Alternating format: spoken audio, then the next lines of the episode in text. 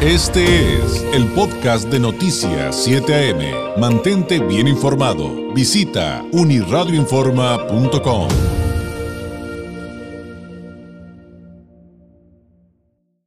Vamos a hablar de temas de salud y en esta ocasión sobre los efectos del tabaquismo como un importante factor de riesgo para, para muchos muchísimos temas, ¿eh? pero hoy eh, con, con, el tema de, de, lo que nos provoca en nuestra vista, por ejemplo, las cataratas, que ojo, eh, a lo mejor hoy vamos a hablar un poquito más de ese tema, pero recuerde que hemos estado hablando con especialistas, por ejemplo, de cardiología, que nos dicen lo peor que puedes hacer es fumar, eh, oncólogos que nos dicen factor de riesgo para desarrollar cáncer, obesidad, tabaco, ojo. Entonces ahí eh, pues se nos van acumulando los temas de los cuales seguimos aprendiendo, pero como siempre le digo, hay que aprenderlo de expertos, de quienes tienen el conocimiento, que tienen la experiencia, y es por eso que le agradezco enormemente al doctor Luis Manuel Quintana Hernández, egresado de la Universidad Autónoma de Baja California, del área de oftalmología general, integrante de la Asociación para Evitar la Ceguera en México, de UNAM, de alta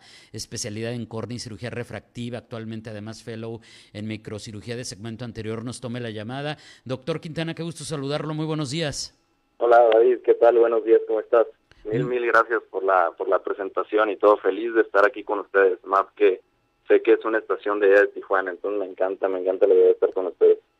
Y, nos, y nosotros orgullosos de hablar con un cimarrón. Entonces, sí, exacto. Eh, doctor, a ver, decía, decía para presentarlo, el, el fumar es todos los doctores científicos nos han dicho lo mismo. Es lo peor que le puedes hacer a tu cuerpo. Los cardiólogos les preguntan qué es lo único que no harías. Decir, lo único, fumar, por ejemplo. Pero, pero el factor de riesgo para nuestra vista y para el desarrollo de cataratas también, eh, según, y le pido que por favor nos explique sobre ese tema, queda perfectamente claro. Claro que sí, mira, la verdad es que la, el desarrollo de catarata, digo, así como tú dijiste, el fumar pues causa muchísimos, muchísimos problemas a nivel, a multinivel en nuestro sistema, ¿no? Enfermedades pulmonares, cardiovasculares, un sinnúmero de cánceres, y pues la verdad es que el ojo no es la excepción, ¿no? Específicamente hablando de catarata, pues es una enfermedad que sabemos que es multifactorial, ¿no? Es un desarrollo de una opacidad de un lente que tenemos nosotros dentro del ojo que se llama cristalino, que, como su nombre lo dice, pues gran parte de nuestra vida está completamente transparente y nos ayuda a dirigir los rayos de luz desde el exterior, las imágenes, para dirigirlas específicamente a una zona especial de la retina, que es la mácula. Entonces es como si tuviéramos una lupa dentro de nuestro ojo que es completamente transparente, que a través de los años se va opacando poco a poco. Por eso precisamente regreso a lo que la catarata es un desarrollo multifactorial. Existen factores de riesgo que son modificables, como la edad, por ejemplo. Se dice que todos vamos a desarrollar un poco de catarata o en mayor y menor medida, antes o un poco después. ¿Qué tan antes? Va a depender de estos otros factores de riesgo que sí van a ser modificables, como cuáles, pues enfermedades metabólicas, y ahí es donde entra el fumar. Si uno empieza a fumar desde muy joven, pues se van acumulando ese daño que produce el fumar, pues radicales libres, metales pesados, todo eso se puede llegar a acumular y generar un daño precisamente en esa lupa que tenemos nosotros adentro del ojo, que es el cristalino, y generar opacidades mucho más temprano que si nos comparamos con una persona que no ha fumado durante toda su vida. Entonces es importante que si nosotros estamos fumando desde manera, de manera temprana, pues intentemos dejarlo o definitivamente nunca empezar a realizarlo, así como les han dicho otros especialistas. Entonces podría, a ver, si la premisa es que en algún momento voy a desarrollar algún nivel de catarata y evidentemente pues todos vamos a avanzar en la edad, eso es, es imposible de detener. Si lo estoy entendiendo bien, doctor, fumar lo que voy a hacer es acelerarlo y seguramente agravarlo. Exactamente.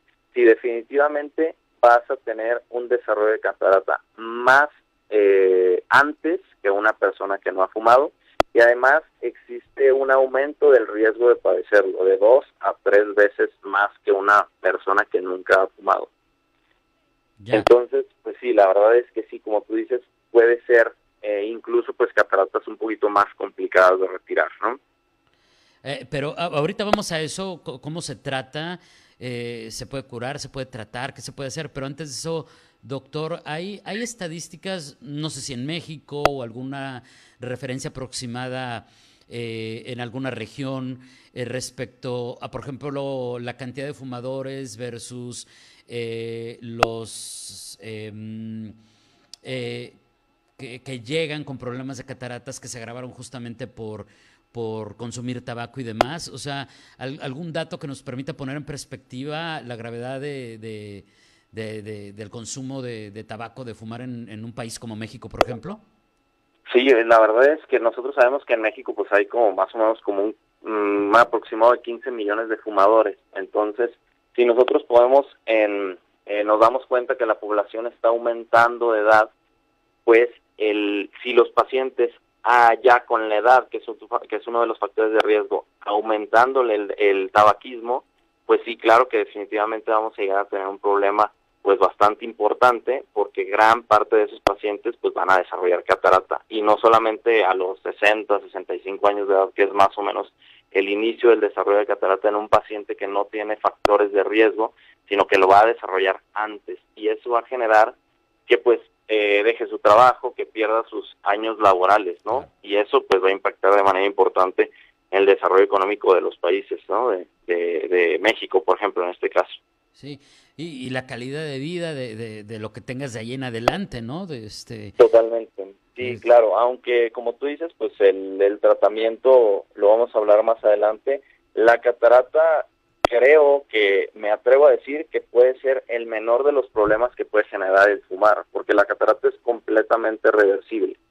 Sin embargo, puede generar el fumar, el tabaquismo, otros problemas no solamente a nivel del cristalino, sino a nivel de la retina, como la degeneración macular relacionada con la edad. ¿Esto qué significa? Pues que es una degeneración de la retina en el área de mejor visión y eso sí ya es completamente irreversible. No hay una cirugía o algún tratamiento que pueda revertir de manera completa el desarrollo de esa degeneración macular. Y eso sí va a afectar, como tú dices, eh, la calidad de vida de manera directa de nuestros pacientes. Eso es irreversible, pero entonces eso me lleva justamente a eso. ¿Qué, se hace cuando se diagnostica catarata? Em, ¿Qué tipo de tratamientos hay? Y si dice doctor que es reversible, ¿cómo es que se puede lograr eso? Claro, la verdad es que la catarata es completamente reversible a través de una cirugía. No existe al momento un medicamento, alguna gota o algún tratamiento tomado o alguna dieta que nos permita revertir completamente el daño de la opacificación del cristalino, ya sea por, cual causa, por cualquier causa, la edad, eh, enfermedades metabólicas o en este caso fumar. El, la única, el único tratamiento es pues retirarlo de manera eh, quirúrgica, con cirugía.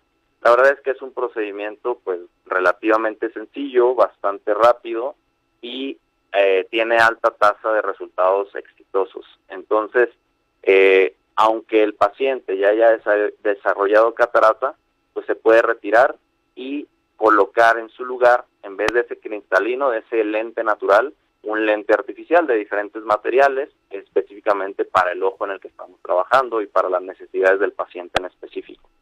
Ah, o sea, eh, o sea, hay dos opciones en la cirugía. Que, que, se le pueda arreglar su cristalino, que se le pueda corregir el defecto que generó la catarata o sustituirlo. Eh, no, definitivamente es sustituirlo. O sea, ah, retirar el cristalino por medio de una cirugía que se llama facoemulsificación. ¿Esto qué significa? Que a través de fuerza de ultrasonido, a través de unas incisiones pequeñas de 2 a 3 milímetros, podemos introducir unos aparatos adentro del ojo para facoemulsificarlo. ¿Qué significa eso? Destruirlo mediante fuerza de ultrasonido. Esos pequeños fragmentos se sacan del ojo y en su lugar se coloca un lente intraocular artificial. Y ese, ese ya queda de por vida, ya digamos que queda fuera de riesgo la persona de volver a generar catarata. Es correcto, definitivamente no hay riesgo de volver a generar catarata eh, debido a que el cristalino ya no está, ya lo quitamos completamente. Ah, eso está súper interesante. Hay eh, eh, una pregunta por partida doble, doctor.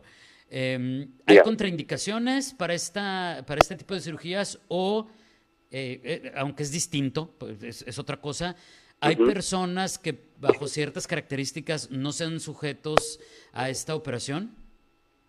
La verdad es que es muy difícil que un paciente no sea eh, candidato, digámoslo así, para una cirugía de facomulsificación. Tendría que tener un descontrol sistémico bastante fuerte para que, por ejemplo, no lo podamos sedar, porque realmente no es una anestesia general, es una sedación con la que se va a sentir el paciente tranquilo y relajado. Sin embargo, como existen riesgos a veces cardiovasculares, pulmonares y demás, pues eso nos impide realizar la cirugía en ese momento. Sin embargo, a través del el control de sus enfermedades metabólicas o sistémicas, podemos eh, dejarlo en las condiciones óptimas para nosotros poder realizar la cirugía, que te digo que es relativamente sencilla, va de 20 a 30 minutos mm. eh, este, para poderla realizar. Ahora, eh, ¿qué hay respecto a... Mm, digo, una persona que está en el rango de edad que ya nos comentó, doctor, que todos a partir de 60, 65 años pudiéramos desarrollarla, poco antes, poquito después. Eh, pero cuando, por ejemplo, es eh, prematura, por, por ejemplo, por lo que estamos platicando del tabaco, eh, ¿cómo, cómo, cómo, podría darse cuenta una persona qué tipo de, no sé qué síntomas o qué va a ver o qué, o qué va a empezar a notar que diga, ojo, aquí hay algo este, que, que está sucediendo y que pudiera ser, por ejemplo, una catarata? Sí, la verdad es que muy al inicio las cataratas pueden ser completamente asintomáticas, o sea, esto significa que tú no te puedas dar cuenta o que tengas cambios tan sutiles que no los tomes tan en cuenta. Entonces es importante destacar que lo ideal para poder detectar una catarata de manera muy, muy temprana es poder ir con un médico especialista en oftalmología que haga una revisión completa de tus ojos y evalúe realmente si existe desarrollo temprano o no de catarata. Eso es por un lado. Eh, lo importante siempre es que te revise un médico oftalmólogo y determine si existe o no algún problema. Y si este es catarata, pues te derive con algún especialista en cirugía de catarata. La otra, en pacientes que han dejado avanzar su problema, sí definitivamente el mayor problema que van a tener o el mayor síntoma es la baja visual a través de visión borrosa, que ya no les quedan los mismos lentes, la misma graduación que tenían desde hace años empieza a cambiar de manera frecuente, otro dato importante es que los colores ya no se ven de manera tan viva, que ya en las noches necesitan muchísima luz, luz muy brillante para poder ver bien sus documentos, para poder leer, ¿de acuerdo? O también cuando van manejando en las noches, los faros de las luces de los coches que les dan así de frente, les van a molestar muchísimo, los van a encandilar, ¿de acuerdo? Esto obviamente depende de cada tipo de catarata, porque existen diferentes tipos de catarata que nosotros ya en la evaluación oftalmológica lo determinamos, eh, pero es básicamente como los síntomas más, más importantes. Que el síntoma si pivote es pues la baja visual, ¿no? Muy bien. Eh, por lo menos los, me imagino que los más comunes, doctor. Y se me estaba yendo una pregunta clave, porque ahorita está, pues ya sabe, fuertísimo el tema del, del vapeo, doctor. Claro. esto que nos acaba de, de, estar, que nos acaba de detallar y, que iba centrado en el tema de, del tabaquismo y las cataratas, ¿También aplica para el vapeo? Sí, me, encanta que haya sacado a, flote este tema porque eh, pues sabemos o tenemos nosotros en la mente que los cigarrillos electrónicos salieron como una opción, ¿no? Una opción un poquito más segura, entre comillas, en comparación con los cigarrillos este, habituales, ¿no? Los cigarrillos clásicos. Sin embargo, se ha visto desde 2004 que salieron para acá existen también muchos, muchos problemas eh, asociados con los cigarrillos electrónicos. Esto porque también generan radicales libres, también disminuyen el flujo sanguíneo hacia diferentes partes de nuestro ojo. Entonces, también, también se ha visto que están asociados con el desarrollo de catarata. De hecho, pueden aumentar el desarrollo de diferentes tipos de cánceres también y también liberan toxinas eh, muy parecidas a los cigarrillos eh, clásicos o habituales que utilizaba gran parte de la población. Y esto todavía es importante destacar que por ese, digamos, em, como idea que tenemos que son más seguros, entre eh, hay pacientes que más jóvenes no empiezan a utilizar estos cigarrillos electrónicos con la idea de que pues, son inocuos, no, que no te van a hacer absolutamente nada de daño cuando esto no es así y es algo súper importante que tenemos que transmitir a la población, ¿no? Que también pueden generar este, alteraciones en, su, en sus ojos, ¿no? Perfecto. Doctor, le agradezco mucho este tiempo. Eh, ¿Algo que agregar antes de despedirnos? ¿Algo más que, que, sea importante decir y que, y que no lo hayamos tratado? ¿O algo a manera de conclusión? No, hombre, mil gracias a ustedes. La verdad es que súper agradecido, como te dije al principio de la invitación. Y pues nada, la verdad es que creo que quedó clarísimo que el fumar y el tabaquismo puede afectar a diferentes niveles de nuestro cuerpo. Y en este caso, pues mi especialidad, ¿no? Que son los ojos. Desde muy temprana edad, pues intenten dejarlo. Sé que es complicado, pero sí es súper, súper importante que intenten dejarlo antes posible. Y aquellos que no han fumado, pues que se mantengan así, ¿no? Muy bien. Creo que es el, es el mensaje. Ah, David. Doctor, pues muchísimas gracias. Eh, que tenga un excelente fin de semana y muy buenos días. No, mil gracias. Gracias a ti. Hasta luego. Estén muy bien. Gracias, gracias. Es el doctor Luis Manuel Quintana Hernández, es egresado de la UABC, eh, es experto en oftalmología, eh, es integrante de la Asociación para Evitar la Ceguera en México de la UNAM, alta especialidad en córnea y cirugía refractiva, así como mm, microcirugía de segmento anterior, son algunas de las áreas en las que está especializado. Y hoy, hoy hablándonos de eh, cómo influye el tabaquismo como un importante factor de riesgo para el desarrollo de, de cataratas.